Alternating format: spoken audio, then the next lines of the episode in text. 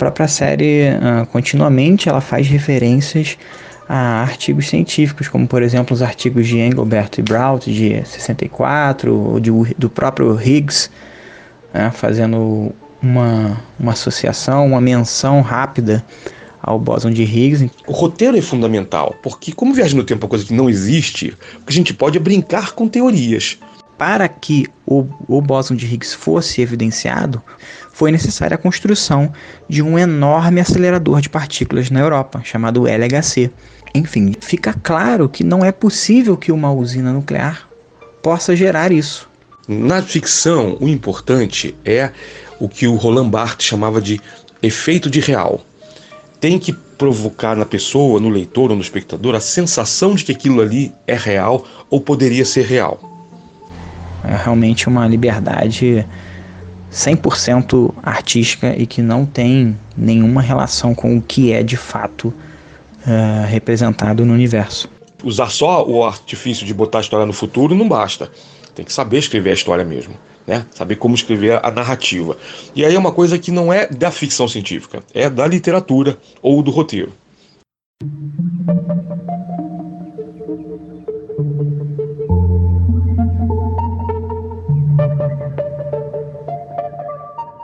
Dark é a primeira série original alemã da Netflix de drama, suspense e ficção científica. Ela foi eleita a melhor série da Netflix, superando as famosas Stranger Things e Black Mirror. Com três temporadas, a série é reconhecida pelo enredo sombrio e super complicado que envolve viagem no tempo. A primeira temporada estreou em dezembro de 2017 e a terceira e última saiu mais cedo esse ano, em julho de 2020. Por envolver viagem no tempo, a série faz várias menções a temas científicos de física. Inclusive, o primeiro episódio já começa com uma fala de Albert Einstein sobre o significado de tempo. Mais especificamente, Dark aborda muitos conceitos de fissão nuclear, por conta de uma usina nuclear que é central no enredo. Buracos negros, ponte de Einstein-Rosen, paradoxo de Bootstrap, bóson de Higgs. Esses são alguns dos elementos da física que a série explora. Mas será que essa ciência que a série mostra é real? As coisas que acontecem lá poderiam mesmo acontecer na realidade? E com essa complexidade toda envolvendo física e ficção científica, como é que os roteiristas constroem histórias como Dark? Para responder essas perguntas e entender melhor a física por trás de Dark e a construção de roteiros de séries como essa, o Oxigênio de hoje mergulha no universo dessa já premiada série. Eu sou a Mariana Rafis. E eu sou a Caroline Maia. E começa agora o episódio 102, a física criativa de Dark. Você está ouvindo Oxigênio.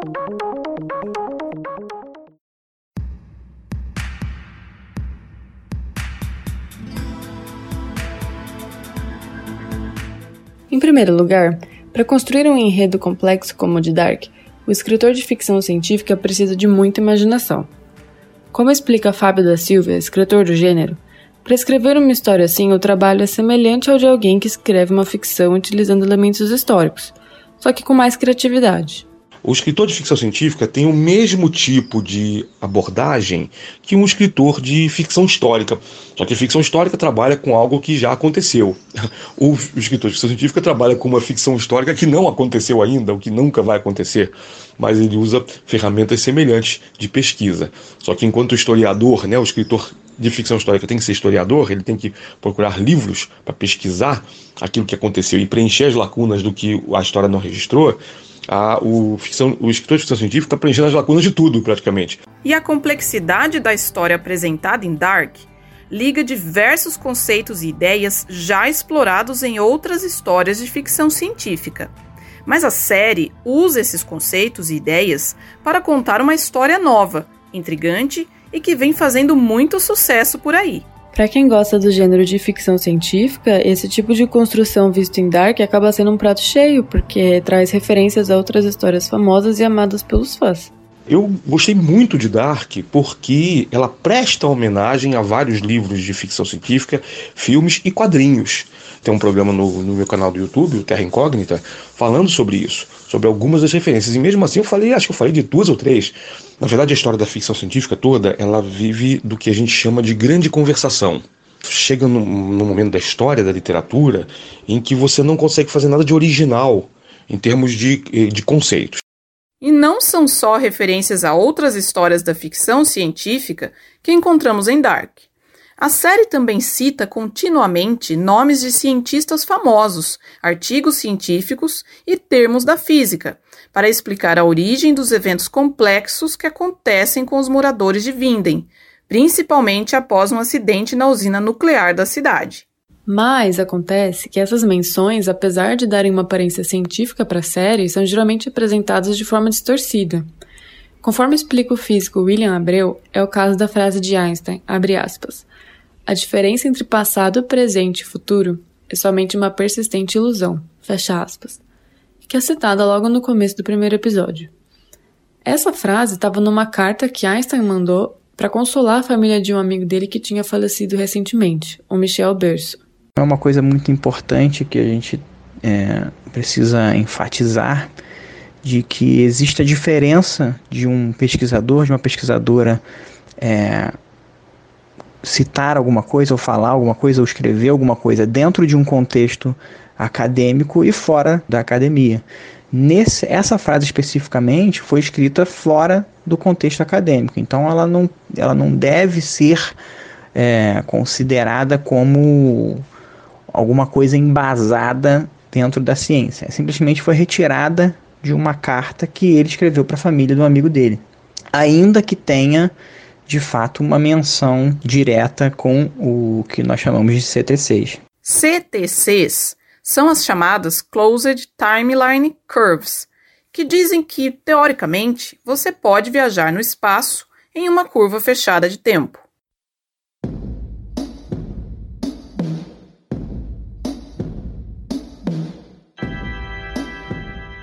Ainda de acordo com William, por causa de distorções como a do caso de Einstein, é preciso tomar cuidado com as interpretações sobre a ciência na série.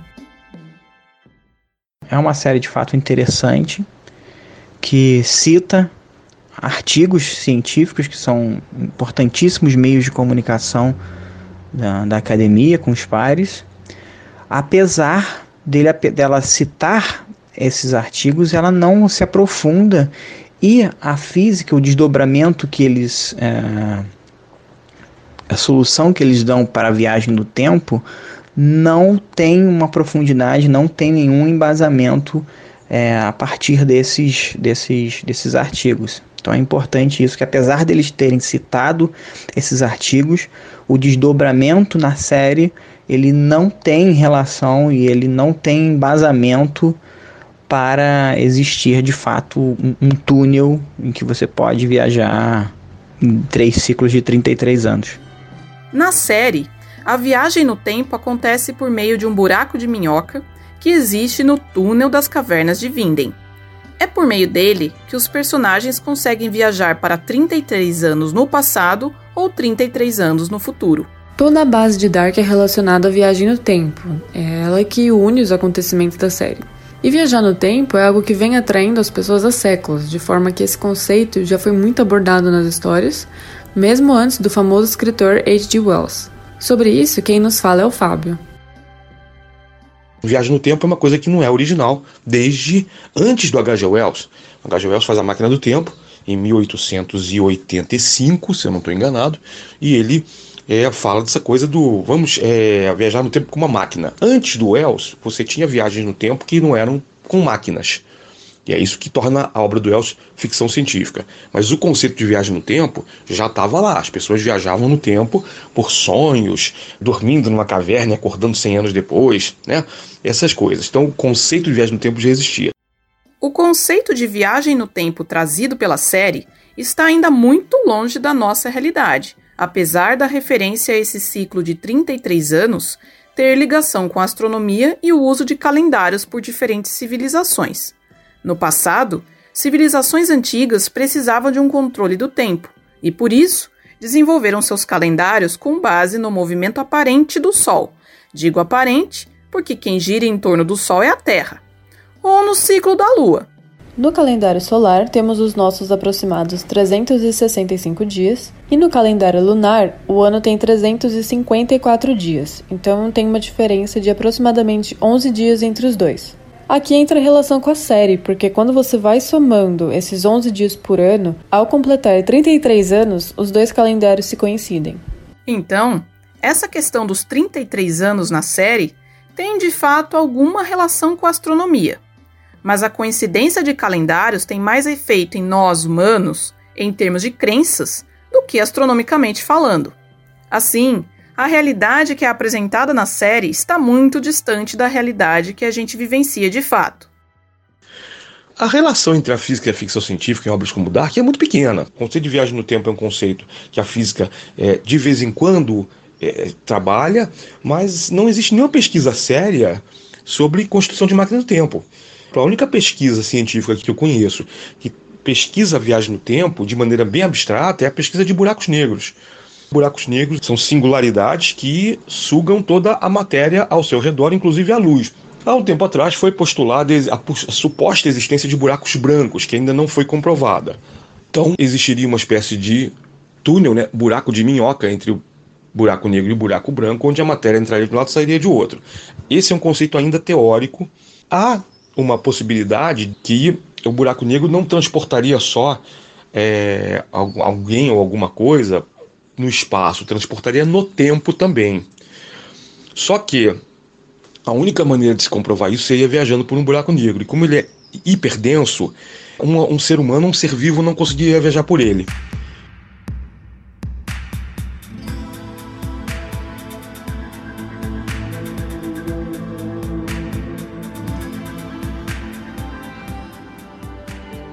O buraco de minhoca, do qual nos falou o Fábio, também é conhecido como Ponte Einstein-Rosen, conforme mencionado por alguns personagens na série.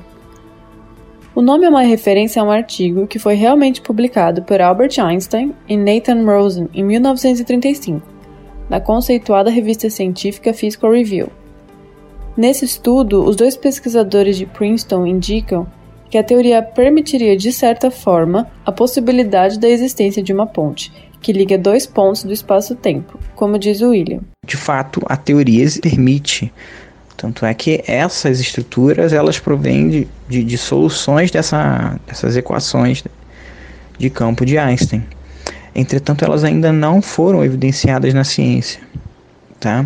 E os estudos que relacionam buracos de minhoca, que são essas deformações no espaço-tempo, de forma a interligar dois pontos, é, para que elas permanecessem estáveis, de forma a possibilitar alguém atravessar essa região, exigiria uma coisa chamada matéria exótica, que implicaria diversos problemas no, nos conceitos atuais da física.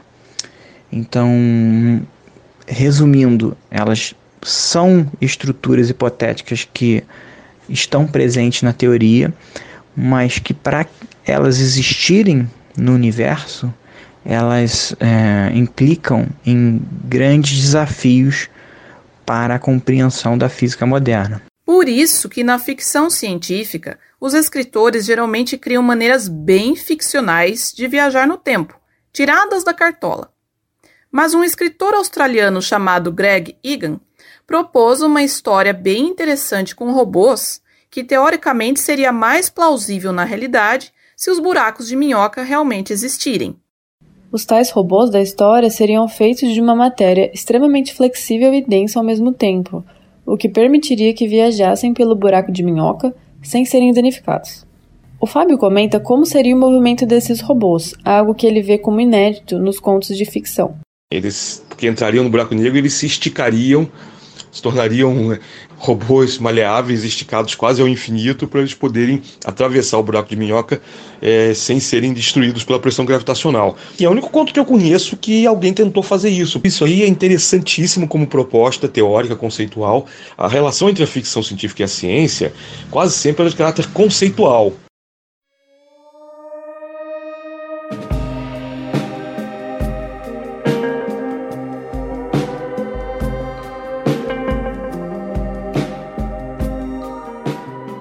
Agora, como o buraco de minhoca foi formado no universo da série, no entanto, não é claramente explicado. O que sabemos é que houve um acidente na usina nuclear de Vinden na década de 1980 e esse incidente acabou vazando material radioativo. Sabemos também que esse material radioativo foi armazenado em barris dentro das cavernas e na piscina desativada do reator. A partir do que vazou do acidente, a série dá ênfase ao Césio-137, um elemento radioativo que no universo de Dark dá origem a uma esfera escura gigante que eles associam ao bóson de Higgs, no singular. Para William, aí começa um dos principais erros científicos da série. O bóson de Higgs não é uma coisa macroscópica gigante, então eles já fizeram essa associação equivocada. E além disso, eles associam o bóson de Higgs a buracos de minhoca. Então são coisas bastante distintas, que são é, a fissão nuclear, bóson de Higgs e a, a viagem no tempo por meio dessas estruturas hipotéticas que são chamadas de buracos de minhoca. Inclusive, esse próprio material que vazou, que eles intensificam uh, dizer que é o Césio 137, ele é o combustível utilizado naquelas máquinas, naqueles aparatos de viagem no tempo. O problema é que usinas nucleares funcionam a partir da fissão nuclear, e não seria possível, na vida real, gerar buracos de minhoca e muito menos bósons de Higgs por meio dessa fissão. Seriam necessários anos. Além disso, o bóson de Higgs só foi evidenciado décadas depois de ter sido previsto em teoria. E mesmo quando foi, ele era apenas um sinal nos gráficos nas telas dos cientistas do Large Hadron Collider, o LHC, que é um acelerador de partículas gigante na Suíça. Inclusive, para quem quiser ver como essa descoberta realmente aconteceu na vida real, em 2012, o documentário Particle Fever, ou A Febre das Partículas em português, conta essa história e conta também um pouco dos bastidores de experimentos como esse. O William comentou sobre isso na entrevista que ele deu para mim.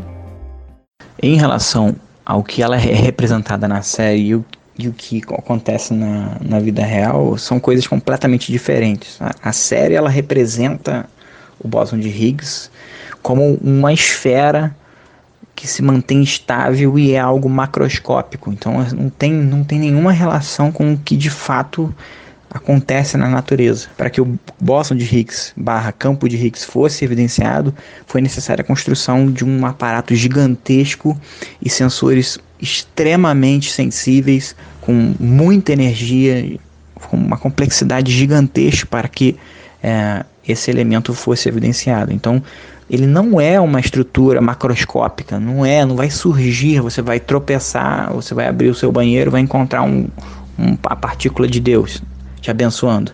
Isso não existe. Então, realmente a série ela foge completamente do que é científico quando ela trata da questão do bóson de Higgs.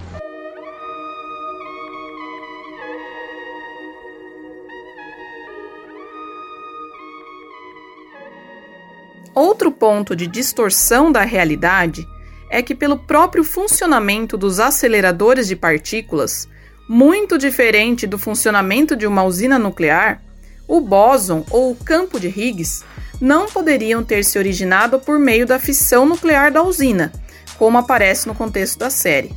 Novamente, o William esclarece por que não seria possível. A usina nuclear você tem um elemento pesado radioativo, especificamente o urânio, um dos isótopos do urânio, urânio 235, que a usina nuclear pega um nêutron e joga em direção ao núcleo desse átomo de urânio. Com esse choque desse nêutron com o núcleo desse urânio, acontece uma separação, ou seja, uma fissão desse átomo de urânio, gerando outros dois elementos mais leves. A soma da massa desses elementos mais leves não é igual à soma do, do urânio que gerou é, esses elementos. Então falta um pouquinho de massa. Essa massa que foi, entre aspas, perdida, mas não foi perdida, ela foi transformada em energia. E aí tem a relação com aquela famosa equação de Einstein, que é E é igual a mc ao quadrado, ou seja, uma pequena quantidade de massa é multiplicada pelo C. O C é nada mais, nada menos que a velocidade da luz ao quadrado. Ou seja, a velocidade da luz é gigantesca e ainda assim ela é multiplicada ao quadrado. Então é por isso que uma, uma usina de fissão nuclear gera tanta energia num lugar tão pequeno. Porque ela fissiona um átomo grande, transformando em outros dois e gerando muita energia nesse processo. Um desses dois elementos que são gerados após a fissão é o Césio 137, que é o elemento que conduz aí de acordo com a série todos esses acontecimentos. A série então acaba gerando essa espécie de Frankenstein científico, juntando várias esferas da ciência fora de contexto. O que acontece é que a ficção científica geralmente faz esses tipos de extrapolações mirabolantes a partir de conceitos científicos, justamente para deixar a história mais interessante e atraente para o público. Se a história for muito realista, geralmente acaba se tornando sem graça, como exemplifica Fábio. Um exemplo que é o oposto exato de Dark. É uma história chamada Primer, do cineasta independente americano Shane Carruth. Esse filme é um filme que não passou nem nos cinemas. E é a história de dois rapazes numa garagem, dois cientistas construindo uma máquina do tempo. Mas a história não tem graça. É uma história interessante porque eles são dois engenheiros construindo uma máquina e o filme inteiro é sobre eles pensando, conversando na garagem, comprando peças, construindo peças para construir a máquina do tempo de acordo com o que eles desejam. E no final eles fazem uma experiência com uma, uma partícula. Eles não viajam no tempo, entendeu? Então não é uma história tipo De Volta para o Futuro, nem tipo Dark. Aquilo ali é o mais próximo que poderia acontecer de verdade de uma pessoa construir uma máquina do tempo. E você poder fazer, trabalhar com uma transmissão de uma partícula. Porque aí sim tem uma coisa chamada emaranhamento quântico, que permite que você teletransporte uma partícula subatômica. Isso já foi realizado. Eu falei que viagem no tempo é uma coisa teórica. Pode ser que seja feita uma viagem de teletransporte ou viagem no tempo no futuro? Pode. Só que a gente ainda não descobriu como fazer isso com pessoas e com objetos. É só com partículas subatômicas. E é por isso mesmo que a ficção apresentada em Dark, embora não seja quase nada realista, acaba deixando a história tão envolvente e interessante. Se a história fosse muito realista, dificilmente algo tão complexo como o que é representado ao longo dos episódios poderia ter sido desenvolvido. E essa complexidade do enredo traz uma possibilidade interessante, que é misturar outros conceitos além daqueles da física, que podem ser mais simples, mas que são explorados de forma mais profunda e questionadora, inclusive conceitos importantes para a sociedade. O Fábio cita, por exemplo, os conceitos sobre família, que escritores do século XIX trataram em suas obras. A gente geralmente, nos últimos tempos, tem visto muita obra mais é, simples. E simples aí não quer dizer simplista. É você pega um conceito só e trabalha esse conceito de maneira mais direta, mais objetiva. A obra complexa geralmente é aquela que trabalha com vários conceitos Dark, embora seja uma história de viagem no tempo, vai tratar de conceitos como família, que não é um conceito de ficção, mas é um conceito que é muito importante se discutir, né? Dostoiévski, Tolstói, são escritores que falam muito disso, das relações de família, né? nas suas sociedades das suas respectivas épocas. E é muito interessante ver uma obra também que faz essa, essa ponte também com autores do século XIX para colocar questões de família, ainda mais envolvendo né, da maneira que, que Dark fez. Nessa mistura entre ciência e ficção explorada pela série Dark, tem também várias menções à religião. Ao longo dos episódios, existem várias menções a Adão e Eva, e o próprio bóson de Higgs é chamado de partícula de Deus parece ter sido utilizado para brincar com essas referências religiosas. Esse termo já é bastante usado na vida real há algum tempo, mas com relação ao fato de que o bóson de Higgs é muito importante para explicar a origem da massa de todas as outras partículas. Além disso, esse nome partícula de Deus surgiu por pressões editoriais quando, em 1933, o cientista Leon Lederman escreveu o livro The God Particle, em 1993, o Liederman foi escrever esse livro. E o título que ele sugeriu do livro foi The Goddamn Particle, que é traduzindo a maldita partícula, porque ela era muito importante. Então era crucial que ela fosse evidenciada o quanto antes para dar calma, para dar paz a toda a física moderna. Então, quando ele escreveu isso, os editores acharam melhor cortar o The Goddamn e colocaram The God. Então, daí ficou partícula de Deus. Então, a intenção nunca foi é, endeusar ou, ou elevar essa partícula como uma coisa celestial. Mas, é, como muitas coisas na ciência, esses nomes eles surgem de histórias completamente inusitadas.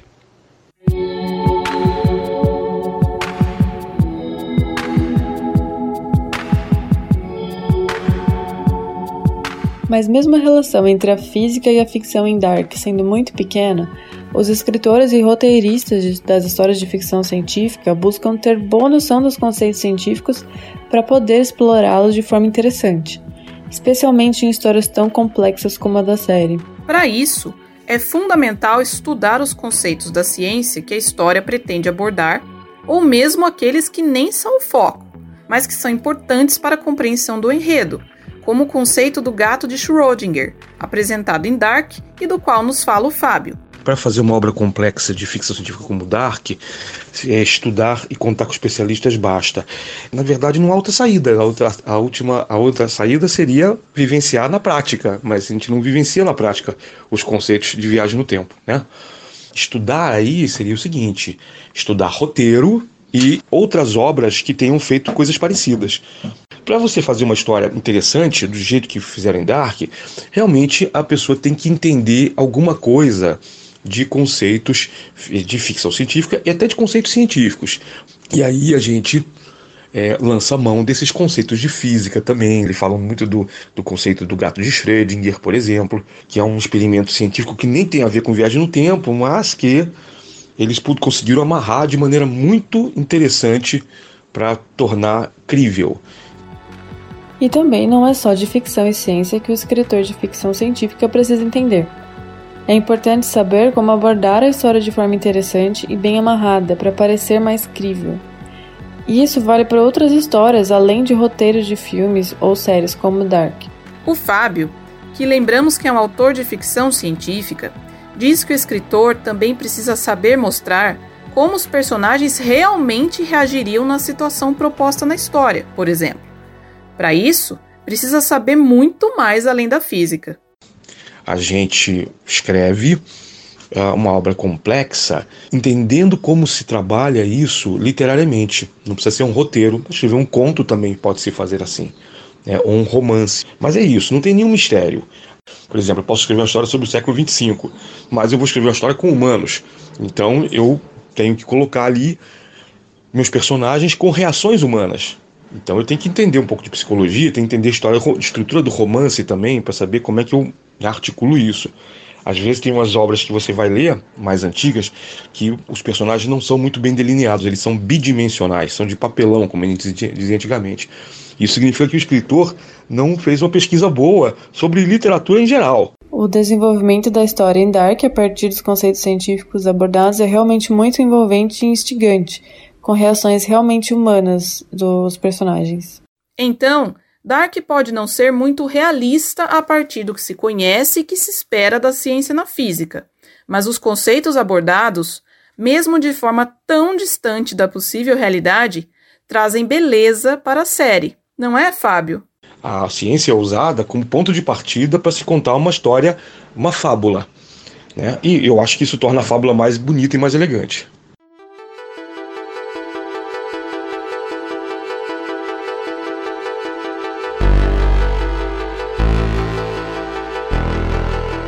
O Oxigênio vai ficando por aqui. O episódio foi apresentado por mim, Mariana Rafiz, e pela Caroline Maia. Nós também fizemos as entrevistas, escolhemos as trilhas e construímos o roteiro. As trilhas são da YouTube Audio Library e a revisão do roteiro é da professora Simone Palone do Labjor. Os trabalhos técnicos são de Gustavo Campos e a edição de Octávio Augusto, da Rádio Unicamp e a divulgação do programa conta com a colaboração da Helena Nogueira. Você pode nos acompanhar nas redes sociais. Estamos no Facebook, Oxigênio Notícias, tudo junto sem acento, no Instagram, arroba Rádio Oxigênio, tudo junto, e no Twitter, arroba Oxigênio Underline News. E você também pode deixar a sua opinião sobre este episódio e sugerir temas para os próximos programas. Basta deixar o seu comentário na plataforma de streaming que utiliza. Até a próxima!